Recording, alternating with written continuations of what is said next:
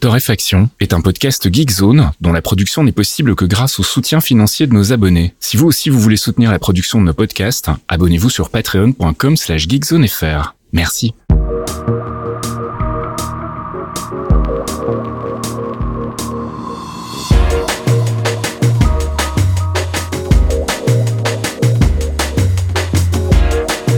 Bonjour Geekzone et bienvenue dans ce 265e épisode de Torréfaction. On se retrouve comme toutes les semaines le jeudi soir pour les abonnés Patreon, le vendredi matin pour les autres, avec une petite sélection de l'actu de la semaine, une petite sélection que je réalise avec mon ami Caféine. Salut Café. Oui, bonjour.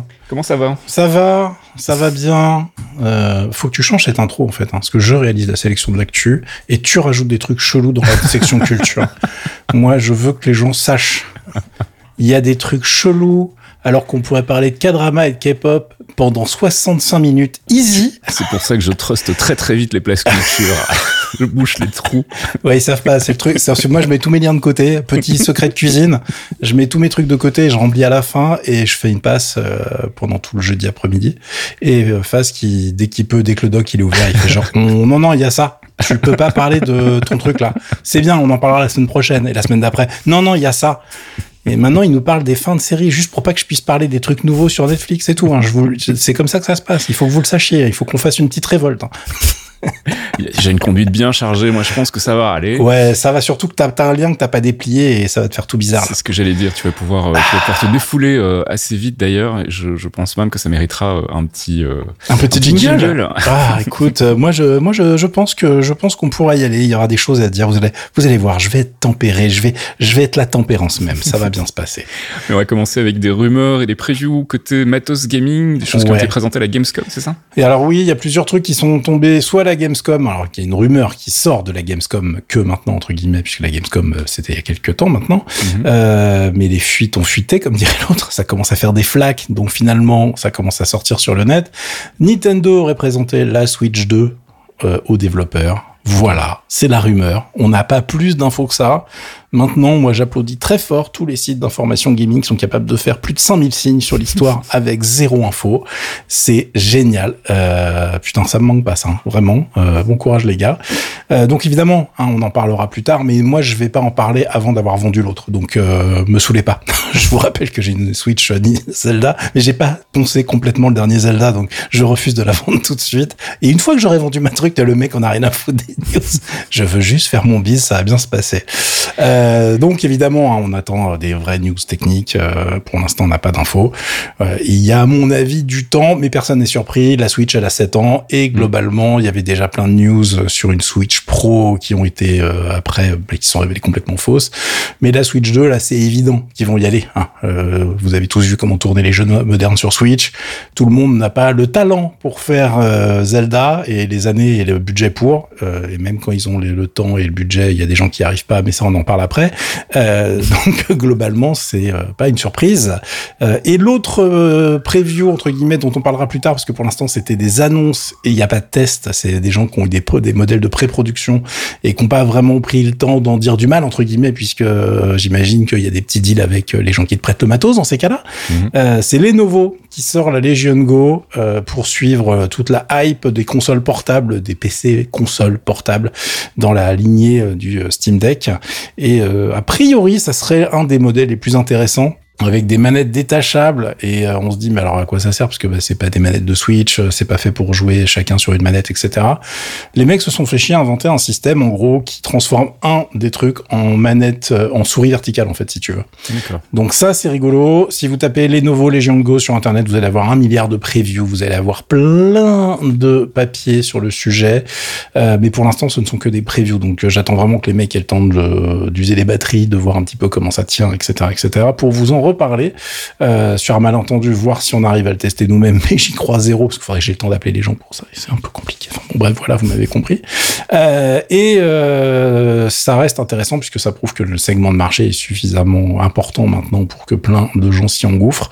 On verra si ça tient sur la longueur, mais c'est plutôt euh, plutôt sexy euh, comme matos, donc euh, en tout cas celui-là. Donc en plus, comme les, les systèmes on chip, les puces qu'on met à l'intérieur évoluent et permettent de faire des produits de plus en plus intéressants, j'aime bien la direction que ça prend, même si moi perso, je suis tout seul, j'en ai toujours pas l'usage. Hein. Mm. Mais bon bah geek un jour, geek toujours. Hein. Les trucs comme ça, moi ça me fait toujours rigoler. J'aime bien regarder la gueule que ça. Donc même si je, je m'en sers pas, j'ai envie de tester tout ça. Allez, c'est l'heure du rant. On va me dire oui, vous êtes, vous êtes un con, vous allez jeter ça. Oui, je le jette parce que ça c'est honteux, ça. Bon, on s'en doute un petit peu. Euh, enfin, on se doute un petit peu de la victime. Alors, la victime de la semaine dernière, parce qu'on en a déjà parlé en vrai. Ouais, on avait déjà dit. Enfin, on n'avait pas dit grand chose. On avait dit qu'on en reparlerait quand on aurait eu le temps de mettre les mains dedans. Et puis là, toi, t'as eu le temps de mettre les mains dedans. Et, ça, c'est pas très très bien passé. Ouais, nous allons parler de Starfield, les enfants. Starfield, le grand jeu de Bethesda. Le RPG ultime. Alors, euh, pourquoi on a mis le jingle? Déjà, on va être très très. Euh, gentil hein, par rapport à ce que j'ai dit pendant le temps, enfin tout le temps que j'ai passé dans le jeu. Euh, pour information, j'y ai joué plus de 30 heures pour être sûr de pas dire de conneries. Euh, si ça c'est pas dedication les gars, euh, je vous remets le lien du Patreon. Comment ça se passe Donc évidemment, euh, quoi qu'il arrive, j'ai tort. Tu vois, là, il y a des moulins à vent en face de moi. je suis donc Quichotte avec ma perche. Euh, il y a eu un million de joueurs simultanés des deux. Donc, euh, bah, la release c'était le 6, donc le 7. Il y avait déjà un million de joueurs simultanés sur les, les le, titre. Donc, euh, bah, aujourd'hui, date de l'enregistrement, entre mercredi soir, on va dire, et jeudi soir au moment où on enregistre. Donc, c'est évidemment un carton qui est vraiment monumental. Et c'est normal vu qu'il y a plus de thunes, je pense, dans le marketing que dans le, que dans le développement du jeu. J'abuse, j'abuse un petit peu peut-être. Euh, Puisqu'au bout de 30 heures, j'ai plein de choses à vous en dire. Alors, évidemment, je ne vais pas non plus dire que personne ne connaît son travail et que c'est scandaleux, tous ces gens qui ont mis des notes extraordinaires.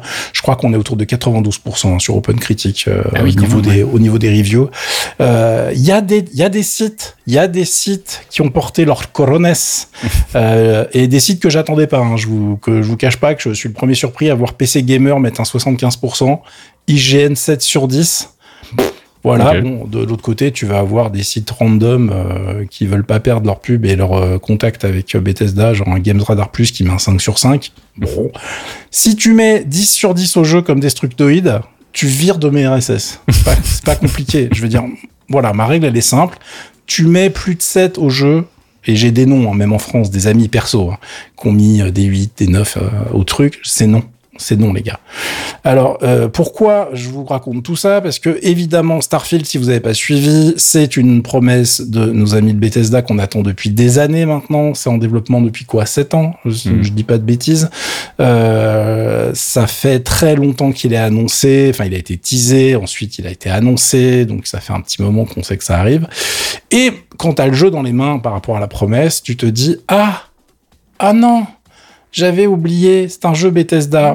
c'est l'excuse de merde par excellence. C'est-à-dire que moi, il y a des gens qui disent très sérieusement, bah oui, c'est un jeu Bethesda, vous en attendiez quoi? C'est normal. Bah non, c'est pas normal, les mecs. Arrêtez de me dire que le jeu, il sera bien dans deux ans avec des modes. Le jeu, il vaut 70 balles. Il vaut 100 balles en précommande. C'est-à-dire qu'il y a des gens qui ont payé 100 balles, voire plus, pour une collector, pour y jouer la semaine dernière. D'accord? M'expliquez pas que le jeu, il va être bien dans deux ans. Enfin, je veux dire, ce que comme on explique quoi aux gens qui l'ont acheté la semaine dernière, tu vois?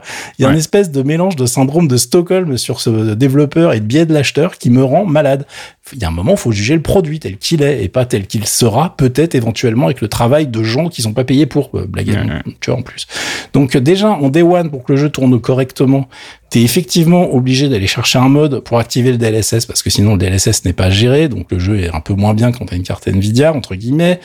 Euh, tu peux activer le, mode FSR de nos amis de chez AMD qui est open tout ça, mais bah je suis désolé c'est un peu moins bien, donc autant récupérer le mode DLSS si vous avez une carte Nvidia. Et en plus il y avait un Richhead intégré pour avoir un anti-aliasing plus propre. Donc voilà, mais tout ça, c'est pas Bethesda, c'est un mec dans son coin qui a fait voilà, il faut aller installer ce truc-là, vous allez mhm. chercher ce truc-là, machin. Et toi, même quand tu vas l'installer, c'est chiant en fait. T'as pas envie de faire ça au moment où tu viens d'acheter ton jeu en vrai. En plus, ouais. Ou tu viens de récupérer chez Bobizo, même. tu vois, démerdez-vous. Mais du coup, c'est vraiment, vraiment pénible. Ensuite, tu lances le jeu, comment ça se passe? Euh, Eh ben, t'es un petit peu déçu parce que on est en 2023, on a des jeux qui pètent la gueule, y compris sur Switch avec un hardware dégueulasse. Et là, on se retrouve avec un moteur 3D qui tient avec du scotch et qui nous balance tous les problèmes qu'on connaissait déjà depuis Skyrim. Euh, Skyrim 1923, quoi. Donc, euh, tu te retrouves avec des persos qui te parlent en se téléportant, voilà, aucun souci. Des dialogues avec des cutscenes qui se débloquent alors que toi, t'étais derrière le perso qui allait parler. Mhm. Donc là, le perso qui te parle, il a un torticolis, mon gars, mais XXL. Parce qu'en fait, il essaye quand même de te regarder, mais il peut pas parce qu'ils ont quand même loqué. Ce qui aurait été drôle, c'est que le coup se loque pas et que le truc te fasse euh, un truc film d'horreur avec la, tête qui se retourne. Ouais, c'est ça.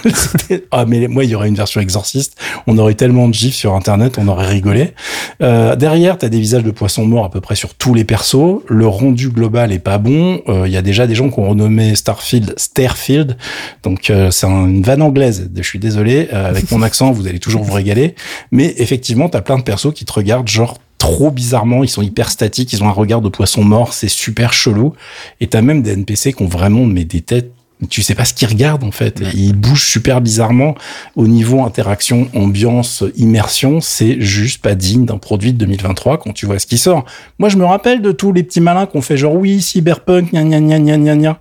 Et les gars, cyberpunk, c'est incroyable en V0 par rapport à ça. Donc euh, vraiment, je suis hyper déçu. Donc quand je lance le jeu et que je commence à avancer dans l'aventure, ce truc-là, ça m'a vraiment saoulé. Et ensuite, on va parler du scénario. Alors là, les scénarios, les gars, c'est la force de Bethesda. On est dans le RPG, donc forcément, va y en avoir plein. Alors oui, c'est vrai. Il y a un milliard de quêtes. Il y a un milliard de longues quêtes scénarisées et de petites missions. Et globalement, je pense que tout a écrit par une classe de troisième. Ah ouais, pour le pour leur examen de fin d'année. hein. Je veux dire, il y a une des planètes. Je suis arrivé. Déjà, t'as un perso avec un Stetson. C'est un village Far West de settlers, tu vois. Mhm. sur une putain mais les mais arrêtez les mecs. Mais c'est tellement cliché que j'attendais les ninjas à tout moment quoi. Il est où le village de ninja du coup?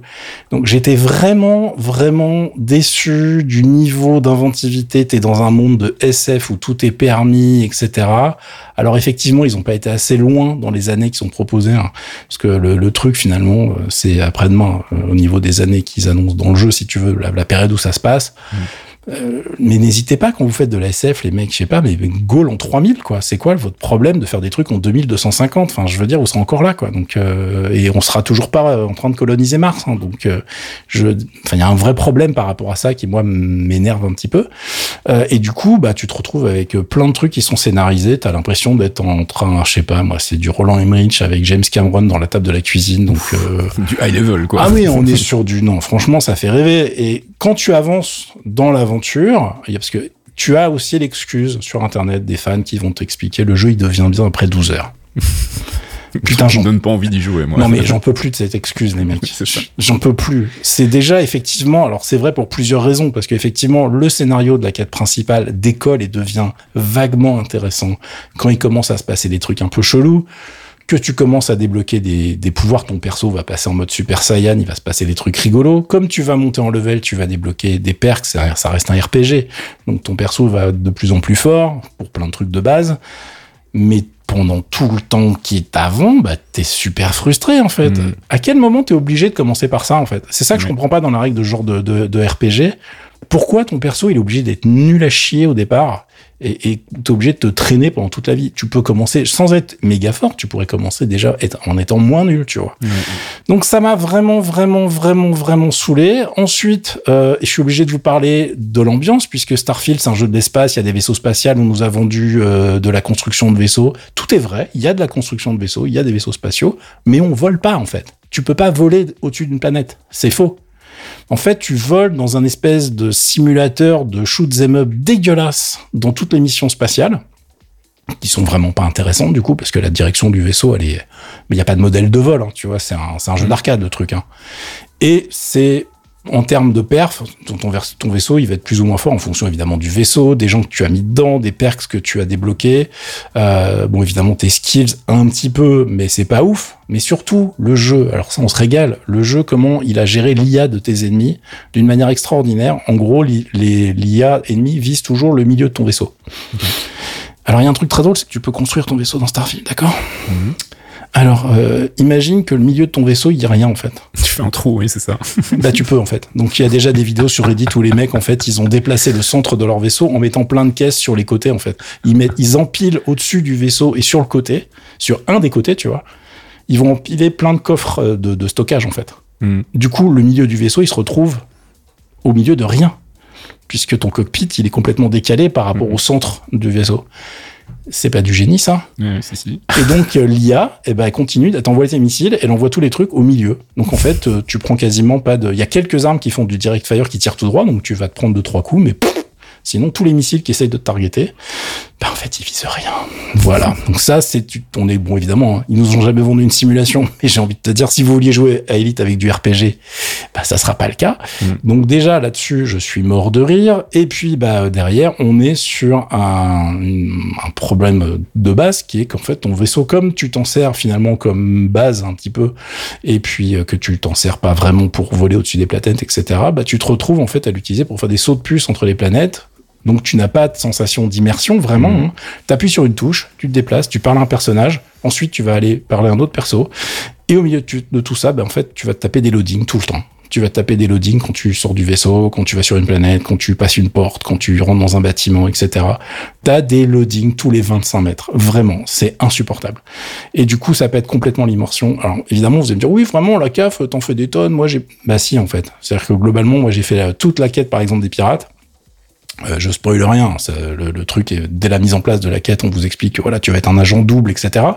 Donc en gros, tu te passes ton temps à aller voir des pirates, faire des missions pour les pirates. Ensuite, il faut aller rendre ton rapport aux flics pour qui tu bosses. Mhm. Et donc, tu fais des allers-retours entre tout le monde sans arrêt. Ah, Chouette. Et donc pendant tout ce temps-là, tu fais, bah, pff, c'est puis en plus c'est pas intéressant. C'est pas comme si les quatre options de dialogue elles étaient passionnantes tout le temps dans les trucs euh, Mhm. Bethesda. Donc voilà. Donc globalement, si tu veux la, la note, on est déjà à 6 max hein, pour moi. Euh, et derrière, euh, c'est toute cette euh, problématique de loading, de, de technique, etc. Je vous rajoute une interface qui, moi, me saoule de ouf. Il y a déjà des modes d'ailleurs hein, pour, par exemple, rendre la gestion de l'inventaire un petit peu moins chiante. bon courage avec ça, parce qu'évidemment, on a beaucoup de loot sans arrêt. Les persos drop plein de trucs, tous les items des salles, etc. Que tu, rentres dans la pièce d'un mec, tous les bouquins, les machins, tout ça, c'est des items en fait que tu peux récupérer qui servent à rien, hein, que tu pourras peut-être utiliser pour meubler des trucs plus tard ou poser chez toi. Mais ça n'a aucun intérêt. Mais par contre, ça prend, ça fait, ça pèse du poids, donc ça va. Si tu les récupères au début, ton inventaire, il est super lourd. Et ton perso, il ne peut plus bouger en fait. Enfin, il va, il va utiliser de l'oxygène. Au bout d'un moment, tu peux plus fast travel parce que t'es trop lourd, etc. Donc, euh, bah, tout ça fait que euh, moi, pourquoi j'y ai joué autant de temps? Parce que là, pour en dire du mal, tu te dis, mais vraiment, euh, ça va le masochisme, caf Comment ça se passe? Moi, j'adore les trucs de science-fiction. La, la SF, c'est vraiment mon kink. J'adore ça. Donc, je suis extrêmement frustré. Le mot-clé du truc, c'est frustration.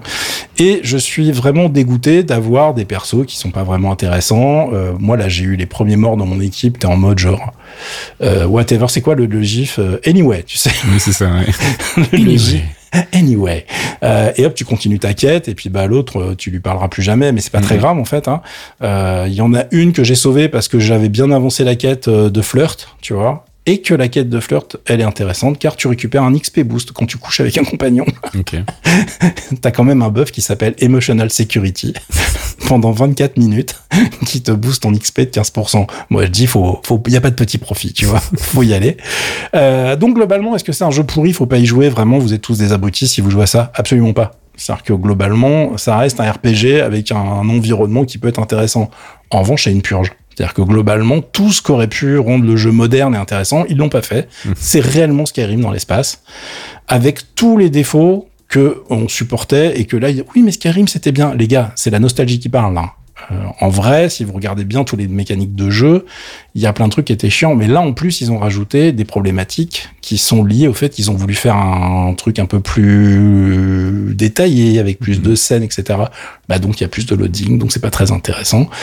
Et puis bah le scénario globalement, j'ai peur que la quête principale ça soit une catastrophe. Je suis av- je suis bien avancé hein, là, pour l'instant là et j'ai- j'ai j'ai très très peur. Les quêtes secondaires, je pense que voilà, et j'ai déjà livré, euh, je sais pas, une dizaine de paquets. Donc au niveau des quêtes UPS, on est présent. Enfin, j'ai vraiment livré réellement des paquets. hein. C'est-à-dire qu'il y a vraiment des vaisseaux qui m'ont dit, eh vas-y, je suis trop en galère là, tu veux pas aller livrer ce truc-là parce que sinon je vais pas avoir ma prime. Mm. Donc évidemment, tu peux l'envoyer chier, mais tu te dis bon, vas-y, euh, donnez crédit, je vais y aller. De toute façon, le truc, ah oui, hyper drôle. Tous les mecs vous disent qu'il y a des trucs urgents à faire tu les fais pas, enfin dans l'ordre, tu les fais dans 10 ans, C'est pas grave. Ok. Tu suis un mec, genre tu lui colles au cul, tu rentres le truc et le mec te fait Ah bah vraiment, je t'attendais parce que là vraiment, euh, t'as mis trop de temps à venir. Parce qu'en fait, là, le truc, il est réglé comme ça au cas où t'aies fait autre chose avant, tu vois. Mais dans le jeu, il y a aucune condition qui fait que le, le jeu va vérifier que t'as été faire autre chose avant, tu vois. Donc, euh, au niveau immersion, les mecs, arrêtez de me vendre que c'est un RPG extraordinaire. Vous allez me faire le plaisir de jouer à des vrais RPG, genre Baldur's Gate 3. Et puis, euh, voilà, ça sera bien. En attendant, euh, si vous aimez la SF comme moi, moi, je vais le finir le jeu. J'en ai rien à foutre. Mais, euh, l'achetez pas full price. Voilà, c'est tout. c'est le conseil que je peux vous donner si vous n'êtes pas tout, si vous n'êtes pas allé voir vo- votre copain Bobizo. Je suis vraiment désolé, je peux pas cautionner un truc pareil, surtout avec le bullshit marketing qui est autour. Mm. Je crois que le top c'était l'interview de Esquire de notre ami Oui. Todd Howard qui est extraordinaire et d'ailleurs je finirai sur cette note euh, très prometteuse. Apparemment, il va nous teaser un Indiana Jones. Oh. En jeu d'aventure. Euh, pourquoi Pourquoi Pourquoi lui On peut pas filer cette licence et ce personnage à des gens qui font des chouettes jeux. Enfin, voilà quoi, ça me désole un petit peu. Voilà, j'ai terminé, ça va mieux moi. Ça va Ça toi va mieux, ça va, t'es soulagé, t'es, bah, je crois que j'ai tout dit. Je pense que si j'en ai oublié, je le mettrai sur le forum et puis on pourra en reparler. Mais en, en attendant, je, voilà, je pense que vous avez tous compris que j'avais envie d'aimer ce jeu parce que moi, vraiment, les trucs spatiaux, c'est ma cam. J'ai joué à ça à Elite et j'y continue de le relancer de temps en temps en étant très conscient de ses limitations d'un point de vue euh, euh, truc à faire, entre guillemets. Mais euh, Starfield, euh, bah écoutez, finalement, on regrette No Man's Sky, quoi. Donc, euh, c'est un petit peu triste. Allez, on va parler d'un bon jeu cette fois-ci, puisque Baldur's Gate 3 est disponible sur PS5. hein. Voilà, justement, j'en parlais. Il vient de sortir sur PS5. Vous saviez qu'il était décalé en avance, car ils sont très malins sur PC et que c'était un carton total. Euh, et lui, pour le coup, c'est un vrai RPG avec plein de trucs hyper intéressants, bien écrits, des personnages super sympas, pas comme l'autre. Euh, et du coup, la version PS5, on l'attendait un petit peu au tournant. Finalement, c'est une bonne nouvelle. C'est vraiment la version PC en ultra settings, donc niveau graphisme, ils ont euh, tout optimisé pour que ça soit le plus joli possible. C'est tout ce qu'on lui demandait, donc on est satisfait a priori. Moi après, j'ai pas envie d'y jouer avec un paddle. En revanche, je vous cache pas que Baldur's Gate 3, depuis le fond de son canapé, pourquoi pas? Mhm. Parce que euh, on est quand même plus confort. Euh, à mon avis, en revanche, euh, il faut quand même avoir une dextérité pour bien sélectionner tous ces spells, bouger, etc. J'avoue que je, c'est le genre de jeu que je préfère jouer avec un bon vieux clavier et une bonne vieille souris. Mais chacun fait comme il veut. Allez, on passe du côté des apps avec une app d'abord pour macOS Forklift, Forklift 4, hein, c'est pas Ah, facile à dire. forklift, oui, c'est le petit chariot élévateur. Oui, oui.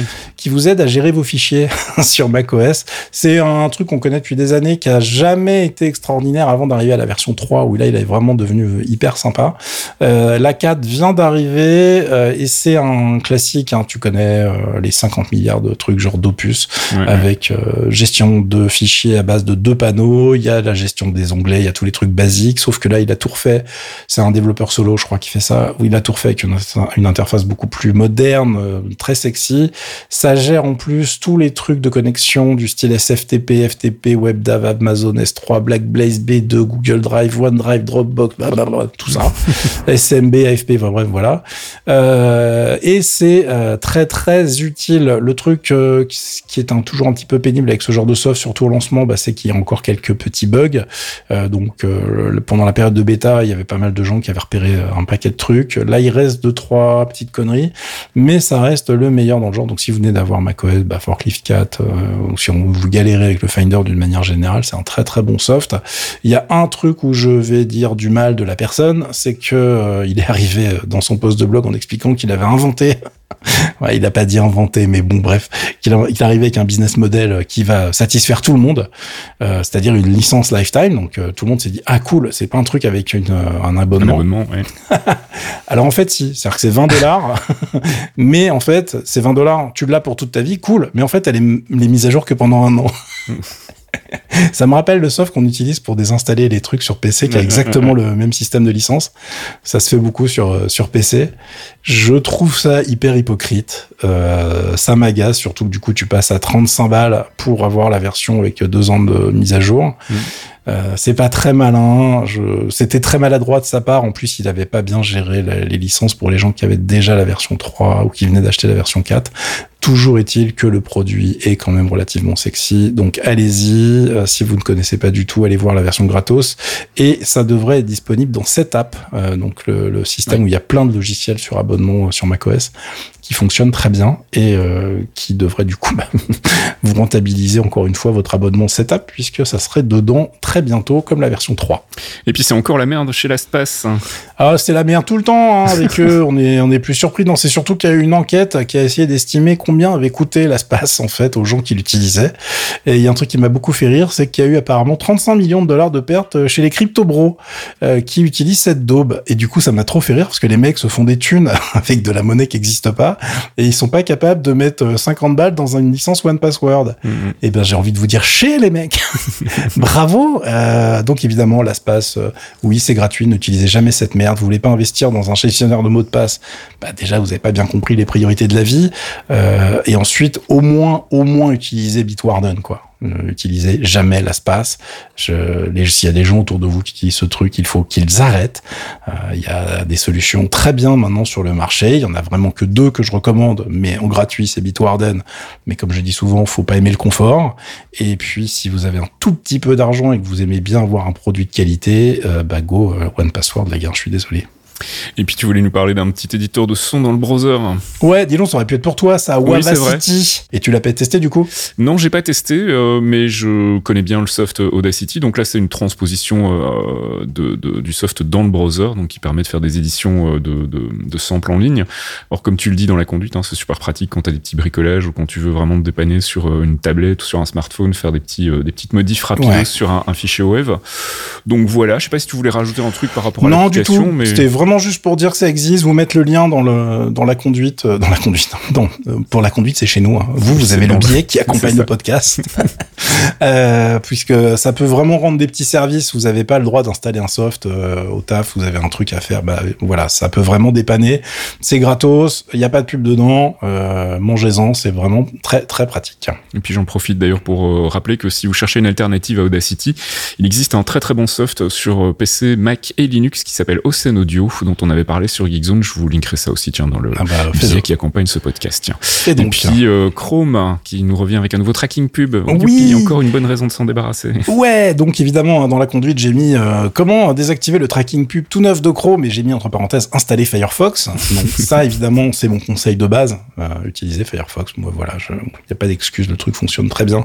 Je n'ai plus de comment dirais-je de, de grief, de, de, grief à son égard. Et puis surtout les gens qui me disent oui ça marche pas et tout. Non c'est toi qui marche pas. je, suis vraiment euh, méchant maintenant, mais je suis désolé. Ah, c'est une bonne réponse à faire, ça, quand tu fais du support. Écoute, euh, ton application, elle marche pas. Non, c'est toi qui marche pas. C'est toi qui marche pas, c'est toi qui est cassé, dégage. Euh, donc tout ça pour dire qu'effectivement la nouvelle version de Chrome est sortie avec une, bah, une nouveauté qu'on attendait tous ou pas, c'est-à-dire le tracking de publicité ciblée euh, intégré directement dans Chrome avec un nouveau système d'API, machin, etc. Donc évidemment avec toutes les lois qui sont passées, ils sont dégoûtés mais ils sont obligés d'installer à l'intérieur de vos settings des petites options pour virer toute cette merde. Donc je vous ai linké un billet de The Verge qui explique comment aller désactiver tout ça. Si jamais vous êtes toujours obligé d'utiliser ce truc-là, euh, puis je rappelle évidemment que si vous avez euh, besoin d'un navigateur Chromium, il y a des alternatives vachement mieux et sans ce truc-là pour l'instant. Voilà. Allez, on passe du côté de la culture. Euh, on avait déjà parlé dans Torréfaction 203 du premier volume d'une série de compilations qu'a lancé un producteur et DJ euh, qui s'appelle Arthur Baker et qui se consacre en fait au maxi 45 tours des années 80, qui est un peu mon dada, c'est un peu, un peu ah ma période à moi. Ouais, je crois qu'on a vu, ouais. Voilà. Et donc le premier volume était consacré chez Pettibone. À ce moment-là, j'en avais parlé. Puis il a sorti un deuxième volume sur lui-même. En fait, hein. on n'est jamais aussi bien servi par soi-même. Donc c'était Arthur Baker présente Arthur Baker. Et puis là, il va sortir en novembre un troisième volume sur un monsieur qui s'appelle John Longo, qui est un monsieur qui est surtout connu, en tout cas pour ma part, pour les remixes qu'il avait fait pour euh, les Jacksons, qui sont malheureusement pas sur la compile et j'imagine que c'est pour une raison de droit. Mais c'est un monsieur qui a pas mal roulé sa bosse euh, pendant les années 80. Il a remixé plein plein d'artistes, de ZZ Top aux Fine Young Cannibals, en passant par Visage, en passant par ABC, Cabaret Voltaire. Enfin bref, il y en a plein. Il y a comme d'habitude quatre CD qui sont prévus euh, et ça sort donc en novembre, le 17 novembre exactement. Voilà, et ça sera disponible aussi en démat. Donc voilà, je voulais en reparler pour ceux qui sont fans de cette période musicale. Et puis donc, bah, comme tu le spoilais dans l'intro de ce podcast, je voulais juste glisser un petit mot rapide sur Reservation Dogs, dont on avait déjà parlé aussi dans Torréfaction 193, qui est une excellente série qui est un mélange en fait entre le passage à l'âge adulte, le coming of age, comme on dit chez nos amis anglo-saxons, et aussi un petit côté un peu barré autour des mythes euh, amérindiens. Euh, c'est coproduit par euh, Taika Waititi, mais si vous n'aimez pas ce que fait Taika Waititi, je vous conseille quand même de regarder parce que ça n'a pas grand chose à voir avec ses autres productions. C'est pas du tout de l'humour gras et des gros gags tout le temps, c'est plus un truc assez touchant sur un petit groupe de, gamins en fait qui vivent dans une réserve en Oklahoma, si je dis pas de bêtises, et qui voilà, qui passent à l'âge adulte avec toutes les difficultés qu'on peut imaginer. Et donc, bah, le showrunner a décidé d'arrêter à la troisième saison. On est dans la troisième saison là qui va se terminer d'ici la fin du mois. le showrunner qui s'appelle Sterling Arjo. Donc si vous n'aviez pas encore regardé Reservation Dogs et que vous aimez bien les trucs un petit peu décalés et touchants, bah, je vous conseille de jeter un œil dessus. Il y a 10 épisodes par saison et il y aura donc 3 saisons au total. Voilà. Ah, la semaine prochaine, je vais tellement, tellement te faire une conduite. Tu vas voir Flo. Oh, faut que je parle de Masked Girl. c'est ça. Je en plus, en, en plus, en plus, je vais t'envoyer des liens. Tu vas les regarder. Tu vas kiffer. C'est là où ça m'énerve. C'est que t'y vas pas parce que tu connais pas. Mais, mais il y a des putains de trucs qui sont sortis qui sont bien, bien sympas. Et on parlera pas, on parlera pas, on parlera pas, parce que sinon je vais être obligé de faire une Starfield encore de, One Piece version Netflix. Ouais, n'y allez pas. Voilà. Je sais que vous avez tous kiffé, euh, mais non, je suis toujours pas d'accord. Euh, c'est pas possible. Mais bref, voilà. Excuse-moi, tu voulais qu'on parle de tech peut-être? Bah écoute, oui, parlons de tech avec euh, une IPO pour nos amis d'ARM. Ouais, ils vont faire leur petite rentrée en bourse parce que bah vous savez, ils ont essayé de se vendre à Nvidia. Les gens ils ont dit non, mais ils ont fait ouais, mais nous on voudrait bien de l'argent quand même. Alors ça serait quand même cool qu'on trouve une solution. Du coup, SoftBank, qui est le propriétaire d'ARM, une énorme boîte japonaise, je vous le rappelle, euh, bah, est en train de préparer tout ça. Et quand tu prépares tout ça, tu vas voir tous tes copains et tu dis, voilà, pour essayer d'évaluer le prix de l'action, etc., combien vous allez en acheter mhm. euh, spoiler alerte, ARM, on a ça dans à peu près tous les devices de la Terre. C'est une technologie qui est utilisée dans vos smartphones, mais aussi dans les puces qui sont dans vos imprimantes, dans vos machines à café, dans tout ce que vous voulez c'est quelque chose qui est répondu, mais c'est incroyable en fait. Hein. je vous encourage à aller regarder la page Wikipédia, vous allez halluciner. Du coup, il y a plein de gens avec des petites PME pas connues du style euh, AMD, Apple, Google, Intel, Mediatek, Nvidia, Samsung, TSMC, euh, pour en signaler que quelques-uns qui ont fait genre ouais, il y a moyen qu'on achète quelques actions. à hauteur, a priori, hein, de 735 millions de dollars. Ça, c'est le package de départ, tu vois. Mhm. Globalement, on sait qu'en fait, ça sera certainement beaucoup plus pour plein de gens. Et la blague, c'est que dans l'histoire, nos amis de chez euh, SoftBank vont garder une majorité écrasante d'actions en fait. Ils vont garder plus de 80% des parts. Ils mettent en vente pour l'instant qu'une petite fraction des actions du merdier. Donc évidemment, ils se mettent extrêmement bien. Parallèlement à ça, il y a nos amis de chez Apple qui ont euh, historiquement en fait des contrats euh, extrêmement solides avec ARM et qui ont renouvelé en fait avec euh, les, les, gars bah, le, tous leurs accords. Au-delà de 2040, on n'a pas vraiment plus d'infos, mais en gros, ils ont dit non non, mais nous on va continuer à travailler avec ARM. Surprise, ils ont tout passé, tous leurs ordi, tous ils ont tous leurs matos qui tournent avec la techno. Alors attention, hein, comme je le dis à chaque fois, ils utilisent aucun des blocs euh, d'ARM, c'est-à-dire qu'ils utilisent vraiment le noyau euh, des instructions. Ils utilisent des instructions, ils utilisent l'architecture de base, mais ils n'utilisent pas ce que fait en termes de corps, euh, en termes de processeurs ARM directement, puisque Apple développe lui-même ses processeurs depuis maintenant plusieurs années, et c'est pour ça qu'ils ont une telle avance aujourd'hui. Donc c'est pas c'est pas lié directement à ça, mais c'est lié au fait de pouvoir utiliser cette propriété intellectuelle euh, le temps qu'ils veulent en fait. Et ça fait très très très longtemps que c'est euh, que c'est le cas. Il faut savoir que c'est un des premiers investisseurs, ça a été un des premiers à prendre des droits sur le truc. Donc bon de ce côté-là, ils sont vraiment blindés. donc cette cette entrée en bourse devrait très très bien se passer pour SoftBank qui a grave besoin d'argent car son boss fait n'importe quoi depuis très très longtemps maintenant. Et évidemment, ça se passe pas très bien pour les comptes de la société, mais tout le monde est en train de dire on s'en fout, puisque regarde, ils vont se faire plein de thunes. C'est aussi ça l'économie, hein. c'est euh, prêter à des gens qui ont des trous dans la raquette, mais c'est pas grave parce que ça vaut beaucoup d'argent à côté, peut-être, on ne sait pas. Éventuellement, on sera remboursé. Je, voilà. En revanche, n'oubliez pas de payer votre taxe foncière.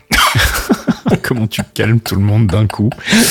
Bon allez, on va terminer cette conduite avec euh, des premiers tests pour la Radeon RX 7800 XT. Oui, on a fait les annonces de la sortie la semaine dernière, mais les tests sont sortis, donc je vous ai linké euh, les tests de nos amis de chez Digital Citizen.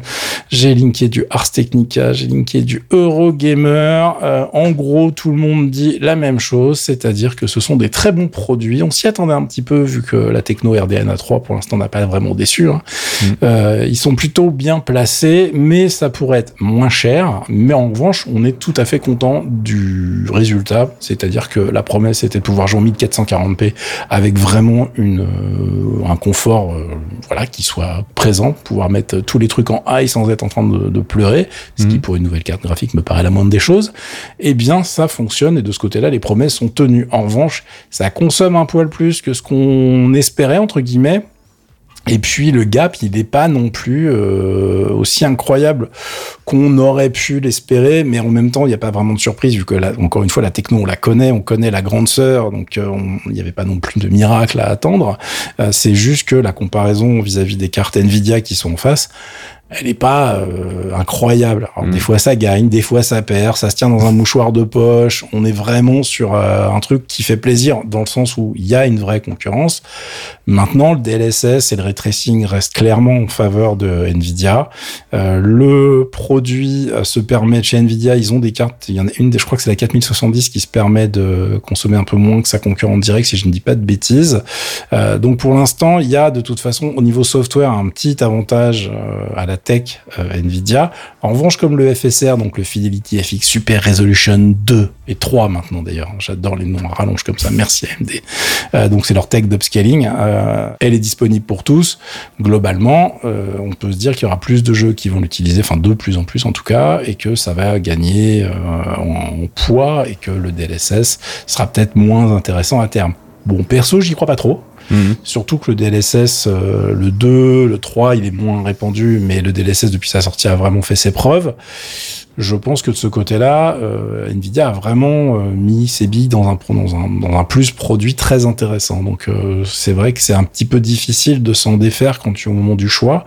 Mais en tout cas, vous allez voir, hein, pour le rapport qualité-prix, il n'y a pas de souci. On a quand même des, choses qui sont très sexy. Vous allez voir les tests sur Cyberpunk, etc. On, est sur, en fonction des, des cartes et des résolutions, on est sur des, des, des écarts qui sont très très faibles. Justement, c'est, je crois, The Callisto Protocol. J'étais étonné de voir la, la- les produits euh, AMD aussi devant euh, Nvidia derrière. Mais euh, je vous laisse aller éplucher tout ça. La bonne nouvelle, c'est que si vous montez un PC et que vous avez besoin d'une option supplémentaire, et ben, il y en a deux de dispo. On aimerait juste qu'AMD soit, comment dirais-je, un petit peu plus agressif sur les tarifs. Mmh, voilà, puisque du coup, ça peut-être ça aiderait aussi à Nvidia à être agressif sur les tarifs. hein. Bizarrement, le prix de la 4060 a baissé juste avant l'annonce AMD, tu vois. Comme quoi ça fonctionne la concurrence. Après la 4060, elle a super déçu, donc euh, forcément. Mais je suis assez content de voir que AMD revient dans la course et j'espère que on- ça va continuer. S'ils prennent le lead, en revanche, on a bien eu le message. Je crois qu'ils baisseront pas les tarifs parce que j'ai visiblement le, le le but du jeu, c'est juste d'être le plus fort pour pouvoir mettre le, le prix que tu veux finalement et, et de nous euh, bah, nous, nous obliger à passer à la caisse. Et nous, on adore ça. Comment vous dire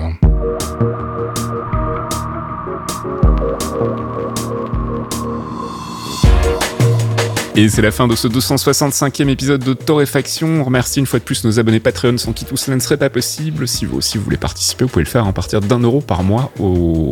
en vous rendant tout simplement sur patreon.com slash geekzonefr. On va d'ailleurs planifier bientôt euh, le retour de Mémoristique. hein. Qu'est-ce que t'en penses? Ça Mais- fait longtemps Mais de ouf, on attend juste que la météo se calme en fait. Mm. Parce que moi je fais pas deux heures de feuilletage de magazine avec les mains qui, tu vois, qui transpirent sur le papier. Ce n'est pas possible, Faskill. Je... Donc ça sera pas ce week-end, ça c'est sûr Mhm. et certain.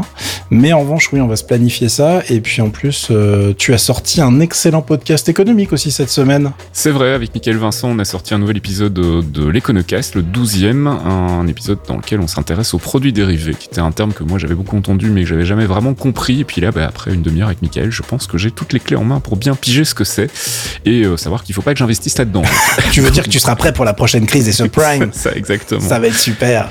Econocast, donc, c'est sur geekzone.fr. euh, il y a un lien dans la rubrique podcast, et puis sinon sur patreon.com aussi slash geekzonefr. Voilà, je pense qu'on a fait le tour, on peut vous souhaiter un bon week-end, et on se retrouve la semaine prochaine. Ciao Ciao ciao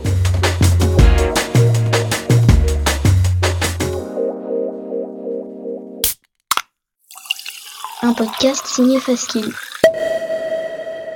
Faskill.com Mais attends, c'est quoi le PIB Euh, la fiscalité, ça fonctionne comment? La monnaie, ça représente quoi exactement? Toi, tu sais comment ça marche une banque? La dette publique, est-ce que c'est vraiment un problème? D'où vient financière L'inflation, tu sais comment ça marche? La banque centrale, c'est quoi exactement? Est-ce que la décroissance, c'est la récession Est-ce que la finance verte, c'est pas Si vous aussi vous vous posez ce genre de questions, Michael Vincent vous donne rendez-vous dans l'Econocast pour décrypter en moins de 30 minutes les concepts de base de l'économie et du monde de la finance. De quoi, on l'espère, vous aider à mieux en comprendre les enjeux. L'Econocast, c'est tous les mois sur geekzone.fr.